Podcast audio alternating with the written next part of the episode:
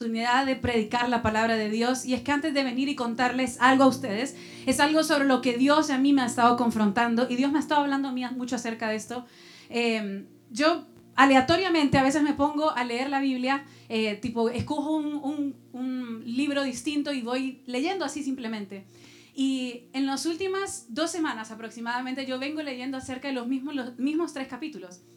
Sí, y es algo hermoso porque son tres semanas y me dices, ah, Marcela, lees lento, ¿no? Pero, pero me he dado cuenta que Dios me habla cada vez acerca de algo distinto cuando empiezo a leer esos tres primeros capítulos. Y ha sido muy fuerte para mí y hay tres palabras que Dios me ha estado hablando mucho durante estos, estas últimas semanas.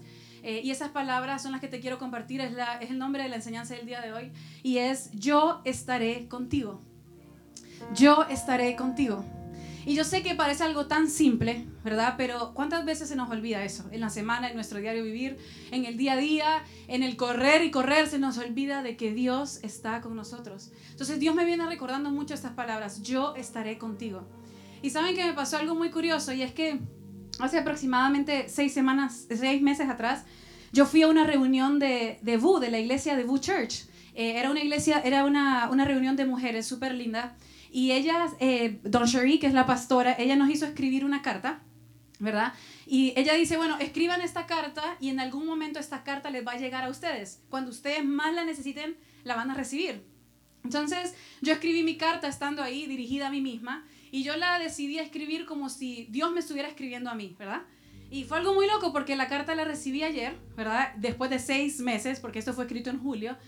Y miren cómo empiezan, se lo tengo que contar porque realmente ¿Saben cuando Dios te habla de una forma tan firme que no hay forma de negarlo? No hay forma de decir que es otra cosa. Y la carta empieza así, I am with you, yo estaré contigo. Deja de dudar, yo estaré contigo. Así empieza, así que si no me creen pueden venirle a chequear después. Pero ha sido tan claro para eh, Dios para conmigo en este tiempo, eh, diciéndome esas palabras, yo estaré contigo. Y realmente ha cambiado tanto mi perspectiva sobre mi día a día que yo sé que Él está conmigo pero solamente recordarme eso me da una seguridad que no tengo sin Él. Entonces, y estas fueron unas palabras que Dios le dice específicamente a Moisés. Y la vida de Moisés es una vida de la que nosotros podemos aprender demasiado y él aparece tantas veces en la Biblia, un dato interesante y relevante, pero dice, dicen de que hay más de 800 versículos escritos acerca de Moisés. O sea, hay mucho que nosotros podemos aprender acerca de él. Y Moisés era hebreo, él venía del pueblo israelita pero él fue adoptado en la familia egipcia, ¿no? A él lo ve la hija del faraón y decide adoptarlo. Y a mí me parece que la vida de Moisés es una vida que empieza desde un milagro, porque si nos ponemos a evaluar la vida de Moisés, Moisés ni siquiera tuvo que haber nacido. Porque en ese tiempo, en el tiempo que nació Moisés, lo que hacían era que mataban a los varones, los echaban al agua y se ahogaban. Los niños no estaban aceptados, ¿por qué? Porque los egipcios tenían miedo de que el pueblo de Israel siguiera eh, creciendo. Y como ellos, el pueblo de Israel en ese momento, eran esclavos en el pueblo egipcio, en Egipto, ¿verdad? Entonces ellos no querían que ellos siguieran creciendo. Entonces imagínense que viene Moisés, lo ponen en una, en una, en en una canasta, gracias, en una canasta lo ponen en el agua y lo encuentran y luego la hija del faraón decide adoptarlo. Así que imagínense, para mí es fuertísimo porque, ¿saben cuando una vida ni siquiera está supuesta a ser? Cuando ustedes se preguntan como decir, ¿qué hago aquí? ¿Por qué a mí? ¿En qué momento? Bueno, esa era la vida exacta de lo que era eh, Moisés. Y había algo particular en la vida de Moisés y es que Moisés, y este quizás era el dilema más grande que él tenía, era que Moisés vivía con los privilegios de los egipcios, pero él veía a su pueblo sufrir. ¿Sabes cuando estás en una posición de privilegio y ves a las otras personas sufrir y, y ves a tu pueblo sufrir? Y eso causa dolor. Yo sé que muchos de ustedes se identifican porque muchos de nosotros, todos, generalmente somos inmigrantes y venimos a este país y a veces vemos para atrás y vemos las cosas que nuestro pueblo sufre y sufrimos, porque aunque estamos en un... porque si estás aquí en el día de hoy es porque nosotros tenemos un privilegio por sobre alguien. Si tienes un teléfono, estás por sobre el privilegio por sobre alguien. Saben de que este mes nosotros tuvimos la posibilidad de ir con mi esposo a una fundación que se encarga de enseñarle a las personas a leer y escribir. Personas que tienen 40 años, 50 años y que no saben ni siquiera sumar 2 más 2. Entonces tuvimos la oportunidad, nos fuimos a Homestead y estando allá empezamos a ver de esta obra tan hermosa que hace esta fundación. Y mientras estábamos ahí casualmente había una muchacha que estaba, estaba parada, eh, estaba eh, escribiendo unas cosas en la pizarra y entonces nosotros nos acercamos a ella con mi esposo Y empezamos a hablarle y le dijimos, bueno, ¿hace cuánto estás en este programa? Y ella nos contaba de que ya había estado hace mucho tiempo y que ella cuando entró, ella iba al supermercado y no podía ni siquiera sumar lo que, le estaba, lo que ella estaba comprando. Entonces le decían, qué sé yo, son 5 dólares y ella no sabía ni contar. Entonces le pedía a la persona que la ayudara. Y entonces nosotros, yo casualmente le escuché su acento y le digo, ¿de dónde eres? Y me dice, yo soy del Salvador. Y yo soy de Salvador también. Entonces, en ese momento se me empezaron a caer las lágrimas porque empecé a pensar, decir, wow, ¿qué, tiene, ¿qué tengo yo que no tiene ella? ¿Por qué tengo yo el privilegio de saber leer y escribir? ¿Por qué desde chiquita me pudieron meter en una escuela y ella no tuvo esa posibilidad? ¿Qué tengo yo de mejor que ella no tuvo esa posibilidad? ¿Qué tengo yo de mejor que ella no tuvo esa oportunidad cuando era pequeña? Ella nos contaba de que su padre la abandonó y que su madre se volvió alcohólica y que por eso ella simplemente tuvo que salir adelante y estuvo de casa en casa. Entonces, ella por casualidad llegó a este país y empezó a trabajar en esta compañía y la empezaron a ayudar y ahora ya sabe escribir, sabe leer. De hecho, leyó un discurso cuando estábamos ahí y fue algo increíble. Pero a mí me dejó esta sensación y me dejó pensando, decir, ¿por qué es que algunos tenemos ciertos privilegios y otras personas simplemente sufren? Y esto era parecido a lo que le estaba pasando a Moisés. Y lo que Dios me decía a través de la historia de Moisés es que si alguno de ustedes tiene un privilegio por sobre otra persona, es para que nosotros podamos ser de bendición para ellos. Por eso yo digo, no me puedo callar, yo no me puedo callar más porque si yo sé leer, si yo sé escribir, eso me quita todas las excusas de encima de poder ayudar a otras personas. Entonces yo creo que Dios nos pone en posiciones a veces de privilegio para poder ayudar a otras personas. Y esa era la posición que Dios le iba a entregar a Moisés. Él estaba en una posición de privilegio, él había estudiado como un egipcio, él había tenido las oportunidades que había tenido un egipcio, pero ¿para qué era? Para que él pudiera ir y libertar a su pueblo. Y vamos a ver si Moisés estuvo a la altura de su llamado. Porque pasa muchas veces que nosotros tenemos un propósito claro en nuestra vida, pero no llegamos a la altura y no tomamos las decisiones correctas para llegar a él. Así que ese es el contexto en el que nos encontramos en la historia. Y ahora vamos a leer estos versículos y quiero que me acompañen en ellos. Están en Éxodo 3 del 7 al 14. Vamos a leer. Pero el Señor siguió diciendo, ciertamente he visto la opresión que sufre mi pueblo en Egipto. Los he escuchado quejarse de sus capataces y conozco bien sus penurias. Así que he descendido para librarlos del poder de los egipcios y sacarlos de ese país, para llevarlos a una tierra buena y espaciosa. Tierra donde abunda la leche y la miel. Me refiero al país de los cananeos, de los hititas, de los amorreos, de los fereceos, de los heveos y jebuseos. Han llegado a mis oídos los gritos desesperados de los israelitas y he visto también cómo los oprimen los egipcios. Así que disponte a partir. Voy a enviarte al faraón para que saques de Egipto a los israelitas, que son mi pueblo. Pero Moisés, digan conmigo, pero Moisés le dijo a Dios, ¿y quién soy yo para presentarme ante el faraón y sacar de Egipto a los israelitas? ¿Quién soy yo? Yo estaré contigo, le respondió Dios. Y te voy a dar una señal de que soy yo quien te envía. Cuando haya sacado de Egipto a mi pueblo, todos ustedes me rendirán culto y está en esta montaña. Pero Moisés insistió. Digan conmigo, pero Moisés insistió. Supongamos que me presente ante los israelitas y les diga, el Dios de, sus antepasados me ha enviado a ustedes. ¿Qué le respondo si me preguntan, ¿y cómo se llama? yo soy el que soy, respondió Dios a Moisés. Y esto es lo que tienes que decirles a los israelitas. Yo soy, me ha enviado a ustedes. Ustedes saben que hace poco tiempo nosotros eh, cambiamos de locación, cambiamos de lugar, pasamos de estar del teatro a Marco Polo, ¿verdad? Entonces, con ese cambio hubieron muchas cosas que nosotros teníamos que comprar nuevas. Una de esas cosas es lo que se llama pipe and drape, que son las telas negras que ustedes ven colgadas atrás del Marco Polo. Bueno, esas telas había que, nosotros las ordenamos y había que ir a buscarlas a Deerfield. Y Deerfield queda aproximadamente a dos horas de aquí. Y a mí me da una pereza manejar. Y además de eso tenía que manejar la camioneta de la iglesia, así que parecía así, camionera. Entonces yo digo, bueno, no, tengo que buscarme a alguien que me acompañe. Eh, alguien que me acompañe para no ir sola, ¿no? Entonces le pedí a mi buena, excelente y amiga Jessie que me acompañara.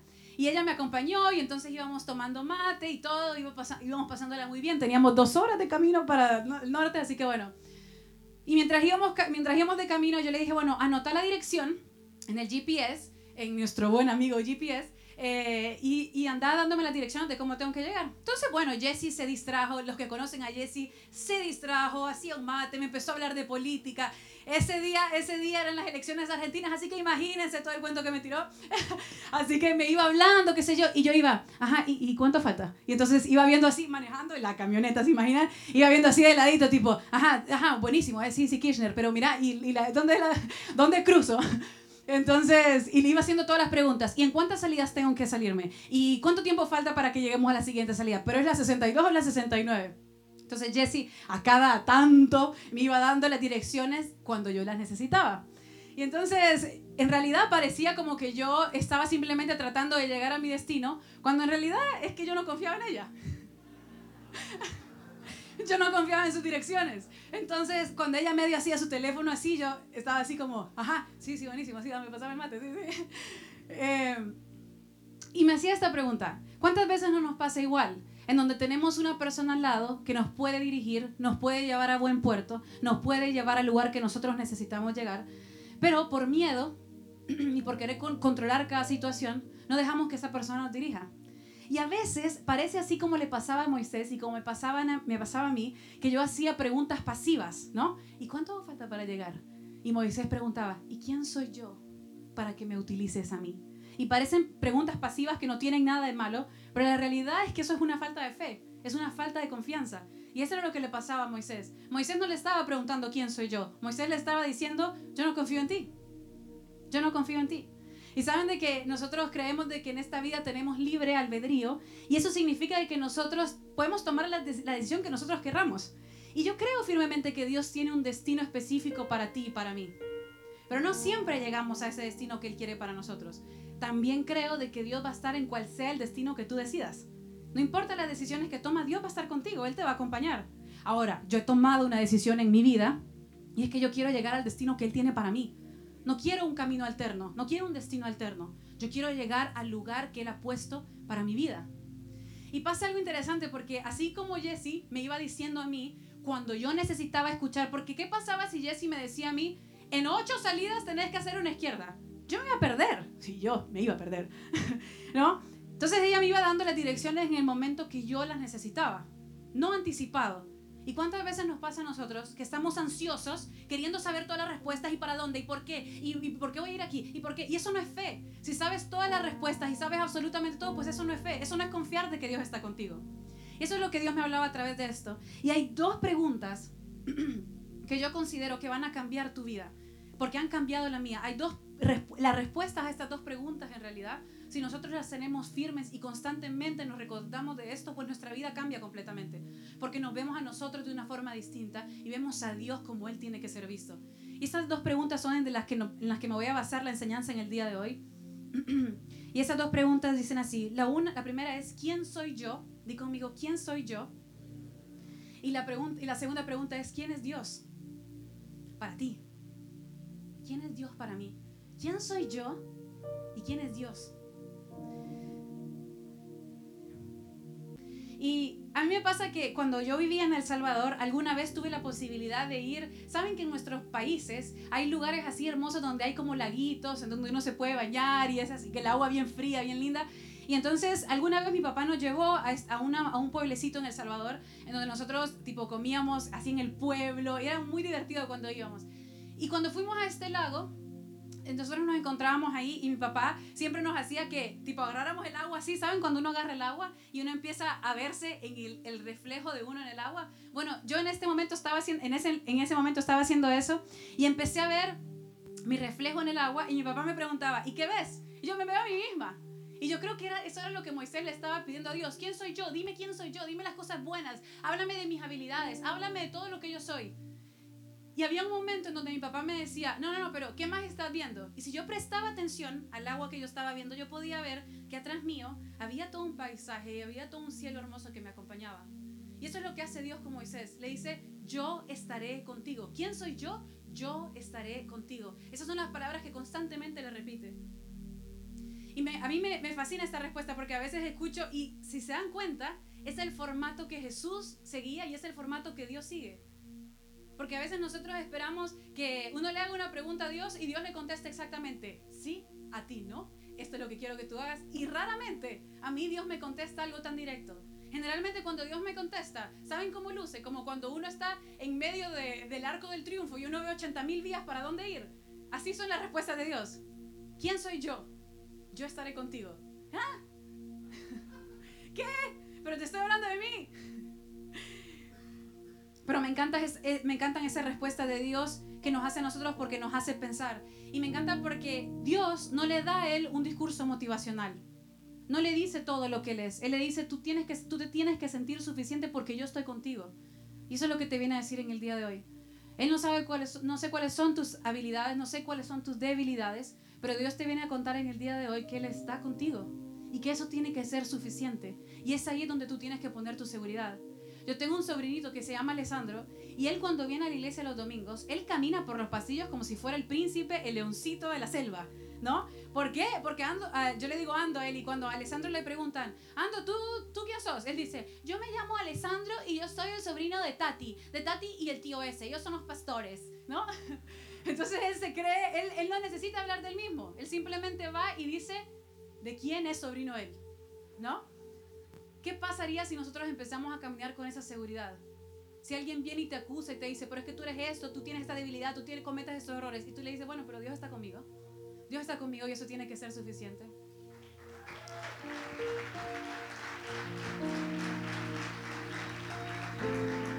Y a veces pensamos, a veces pensamos que la clave está en conocernos más a nosotros mismos, pero la clave está en conocerlo más a Él.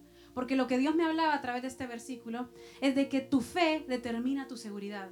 Tu fe determina tu seguridad. ¿Cuántas veces nosotros no nos sentamos enfrente de Dios y empezamos a decir, no, es que me siento inseguro, ay, no es que yo soy insuficiente, ay, no, es que hay otras personas que pueden más que yo, ay, no, no, Señor, manda a otra persona porque yo no, no tengo lo que se necesita para ir. Y yo aprendía de que mi fe va a determinar si yo estoy segura o insegura. Quiero decirte que cada vez que te sientes inseguro, cada vez que te sientes menos que otras personas, cada vez que te estás comparando, ese es, es un indicio, esa es una alarma, tiene que ser una alarma para ti de que tu conexión con Dios no está donde tiene que estar. Y eso es lo que me, yo he aprendido en el último tiempo. Cada vez que tengo dudas, cada vez que siento que el mundo se me viene encima, cada vez que siento que yo no soy suficiente, cada vez que me empiezo a plantar 80 mil preguntas, me doy cuenta de que yo no estoy siendo cercana como yo necesito estar con Dios porque tiene que ser una consecuencia. Ustedes se dan cuenta del... Para mí es, a mí me, me, revienta la cabeza pensar de que Dios le contesta a él, yo estaré contigo. Y eso tiene que ser suficiente, yo estoy contigo. Entonces, si tú estás pasando por un tiempo de inseguridad, si tú estás pasando un tiempo de debilidad, si tú estás pensando que no puedes cambiar los patrones que hace tantos años no quieres cambiar, yo te quiero decir algo, la respuesta está en que busques más de Dios, en que conozcas más a Dios. Porque te quiero hablar con toda honestidad. Sabes que yo estudié terapia familiar, yo soy psicóloga y yo claramente pienso de que eso funciona. Yo creo que eso es un recurso que Dios nos deja.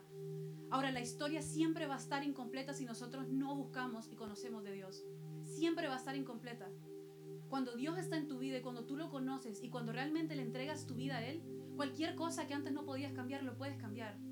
Porque nuestra fe tiene que estar puesta en Él, no en lo que nosotros somos. Porque eso es lo que nos, entre nosotros vemos lo que Él tiene, lo que Él no tiene, lo que Él hace, lo que Él no hace. Pero Dios no funciona de esa forma.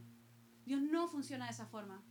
Yo te quería venir a contar esto de que tu fe va a determinar qué tan seguro o, o, inseguro te sientes tú en tu vida. Eso tiene que ser un indicio, una alarma. Tiene que encenderse en tu cabeza una alarma inmediatamente que te diga, cuidado, cuidado, busca de Dios, busca de Dios. Te estás sintiendo inseguro por esto.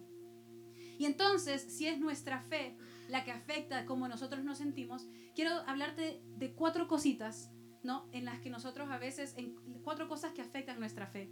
A veces es la costumbre, cuando nosotros nos acostumbramos a Dios, cuando nos acostumbramos a venir a la iglesia. ¿Sabes lo que causa eso? El acostumbrarse a venir a la iglesia, el acostumbrarse a hablar de Dios, causa de que nosotros empecemos a buscar en otros lados otros recursos y entonces empezamos a relativizar, ¿no? Esa es mi segundo, la segunda razón que afecta a tu fe que empezamos a relativizar las cosas de Dios y entonces empezamos a buscar en otros lados, ay no, ahora voy a hacer esta meditación, ahora voy a ir a este lado, ahora es este discurso el que voy a escuchar. No, no, es Dios, no te acostumbres, no relativices, no importa cuántos años lleves en el cristianismo, esto es algo de todos los días, la relación con Dios es de todos los días. Otra cosa que a veces veo que afecta en mi fe es el tratar de controlar mi vida, tratar de tomar el control sobre todos los aspectos de mi vida. Entonces ahí me voy desgastando y va afectando mi fe. Y por último es la opinión de otras personas. A veces las opiniones de otras personas afectan en cómo nosotros caminamos con nuestra fe. Y yo he aprendido que no solamente tengo que eh, saber para dónde voy, ¿no? Saber cuál es mi destino, como le pasaba a Moisés. Moisés quería saber todos los detalles acerca de su destino. Y a veces no necesitamos saber todos los detalles, pero sí necesitamos saber quién es el que me llama. ¿Quién es el que me llama? Porque si la pregunta ¿a quién soy yo? ¿Quién eres tú? Está puesta en el saber, la seguridad tiene que estar puesta en el saber que Dios camina contigo. Entonces, ¿quién es el que camina conmigo? Necesito conocer de Él. ¿Quién soy yo y quién es Dios? Y esto me lleva a mi segundo punto, ¿quién es Dios? Vamos a leer de nuevo estos versículos. En el versículo 13 dice, pero Moisés insistió, supongamos que me presento ante los israelitas y les digo, el Dios de sus antepasados me ha enviado a ustedes. ¿Qué les respondo si me preguntan, ¿y cómo se llama? Yo soy el que soy, respondió Dios a Moisés. Y esto es lo que tienes que decirles a los israelitas. Yo soy, me ha enviado a ustedes. Me encanta porque cuando Dios le contesta y le dice yo soy, lo que le está diciendo es, ¿sabes qué? No me puedes encapsular. A mí no me vas a poder encapsular, no me vas a poner poner un nombre, no vas a poder ponerme un título, no me vas a poner a poder poner en una caja, porque nosotros no podemos encapsular algo que es infinito. ¿Y saben lo que él le decía cuando él le decía yo soy? Porque Él viene a tu vida y te dice exactamente esas mismas palabras. ¿Quién es Dios para ti? Él es el yo soy. Porque si tú estás enfermo, Él va a ser sanidad. Si tú te sientes solo, Él va a ser compañía. Si tú te sientes débil, Él va a ser tu fuerza. Significa que si Él me dice a mí el yo soy, eso tiene, tienes que tomar en cuenta que Él va a cubrir cualquier área en la que Él necesita que sea. Lo que sea que tú necesitas que Él sea, Él lo va a hacer en el día de hoy. Yo soy. Y cuando él viene y le da esta respuesta a Moisés, yo soy, creo que es un momento en donde ese Moisés se tuvo que haber quedado callado. Porque son esos momentos de tanta profundidad en donde no podemos explicar lo que pasó. Donde no podemos explicarlo. Dios nosotros no lo podemos explicar porque no lo podemos entender en su complejidad. Y este es uno de esos momentos que, que Dios le estaba hablando a Moisés. No me puedes entender, no puedes, no puedes llegar a entender la profundidad de mi corazón. ¿Saben esos momentos cuando uno, hace, hace un par de semanas, hace, la semana pasada, perdón, fuimos a la, a la conferencia de Mosaic y yo escuché un mensaje increíble. Y saben esos mensajes donde uno termina y nosotros nos preguntábamos, alguien nos preguntaba y decía, bueno, ¿y qué piensas del mensaje? Yo estaba callada, yo, yo no tenía palabras. Y era como, no tengo palabras. Literal, no tengo palabras. ¿Saben esos momentos de profundidad en donde uno dice, no lo sé explicar, no lo puedo poner en palabras? Eso es lo que tiene que ser Dios para nosotros. No lo podemos explicar, no lo podemos poner en palabras. Es demasiado. Entonces él viene y, Dios viene y le dice a Moisés, yo soy. Y me encanta porque ustedes saben de que él al inicio le dice, yo estaré, ¿verdad? A su primera pregunta y luego le dice, yo soy. Esas dos palabras en hebreo son una. Yo estaré y yo soy. Y me encanta de que yo soy es en el presente y yo estaré es en el futuro. Yo no sé qué es lo que tú piensas, si es el Dios del pasado, el Dios que te presentaron antes, porque viene Moisés y le dice, supongamos que me presento entre los israelitas, eh, y, el Dios de sus antepasados. Él le trata de decir, ah, ¿qué le digo a ellos? De que el Dios de antes va a venir a presentarse. Y Dios viene y le dice, no, no, no, tienes todo equivocado, no es el Dios del pasado, es el Dios del futuro y el Dios del presente, porque hoy se presenta contigo delante de ti en tu hoy, no en el, no en el mañana, no en el, en el ayer. Me encanta porque la relación que nosotros tenemos con Dios y esa respuesta, ¿quién es Dios para ti? Es una pregunta que la puedes contestar de una forma distinta en cada minuto, en cada hora. Porque Él es yo, el yo soy. Él es el yo estaré contigo. Y a veces nos acostumbramos y empezamos a repetir palabras que otros dicen de Él. Y está bien al principio, está bien conocerlo a Dios a través de otras personas. Pero luego necesitas empezar a tener una conexión mayor con Él constante. Porque que una vez hayas recibido a Cristo en tu corazón, eso no significa que tienes una relación con Él. Saben que yo tengo una amiga, bueno, quien, era mi mejor amiga cuando yo estaba chiquita, y cuando yo tenía 15 años, ahora chiquita porque tengo 31. y entonces cuando yo tenía 15 años, yo tenía una, una, quien era mi mejor amiga, y años después me encontré con ella. Entonces nos fuimos a tomar un café y decíamos, y ella me decía, ¿y cómo está tu vida? Bien, bien, bien. ¿Y la tuya cómo está? Y la otra persona me decía, no se preocupen, ¿estamos bien atrás? Y entonces mi amiga me decía, eh, ¿y, ¿y, tu vida cómo está? Y yo, bien, bien. Y saben esos momentos en donde uno ya no sabe qué preguntar, digo, ya no nos conocemos más. Así nos pasa a veces con Dios. En algún momento fuimos mejores amigos, en algún momento tuvimos una relación, pero como lo dejamos estar, entonces nos vamos desconectando con Él. Y llega un punto en donde ya no sé quién es, lo único que te puedo decir es que es el Dios de los antepasados. ¿Y quién es Dios? Es algo, es una descripción que puede... ¿Y quién es Dios? Pues es una revelación que vas a recibir a diario y que la tienes que buscar constantemente porque no la podemos encapsular, no podemos simplemente resumirlo a una palabra. Él se hace nuevo para ti todas las mañanas. Y entonces, al final de todo esto y en resumidas cuentas, como nosotros veamos a Dios, así nos vamos a ver a nosotros mismos. Eso es un llamado de atención para ti, porque cada vez que te sientas débil, recuerda de buscar de Dios. Recuerda, recuerda quién es Él, cómo Él estuvo antes, pero también estará en el futuro y en el hoy. Ahora, a veces yo no me gusta dar instrucciones sobre qué hacer, porque yo siento que Dios te va a hablar a tu corazón y te va a decir específicamente qué es lo que tienes que cambiar, cómo te puedes conectar con Él.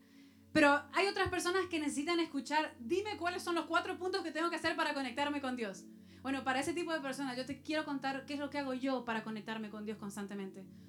Porque si mi visión acerca de Él va a influir en cómo yo me siento, entonces yo quiero tener una buena perspectiva acerca de Dios. Porque entonces así me puedo empezar a ver a mí misma con amor. Y esas son las cuatro cosas que yo hago para poder estar conectada con Él constantemente. Esto no significa y no se resume en esto, porque hay 80.000 formas de conectarse con Dios y cada uno de ustedes me puede decir algo distinto. Pero nada más te quiero dar ideas. Número uno, leer su palabra. Dios me habla constantemente a través de su palabra. Dios me vuelve a recordar que Él me creó, que Él me hizo con amor, que Él tiene intenciones y planes perfectos para mí. Después, buscar una iglesia. Nosotros estamos en una iglesia, pero pertenece a la iglesia.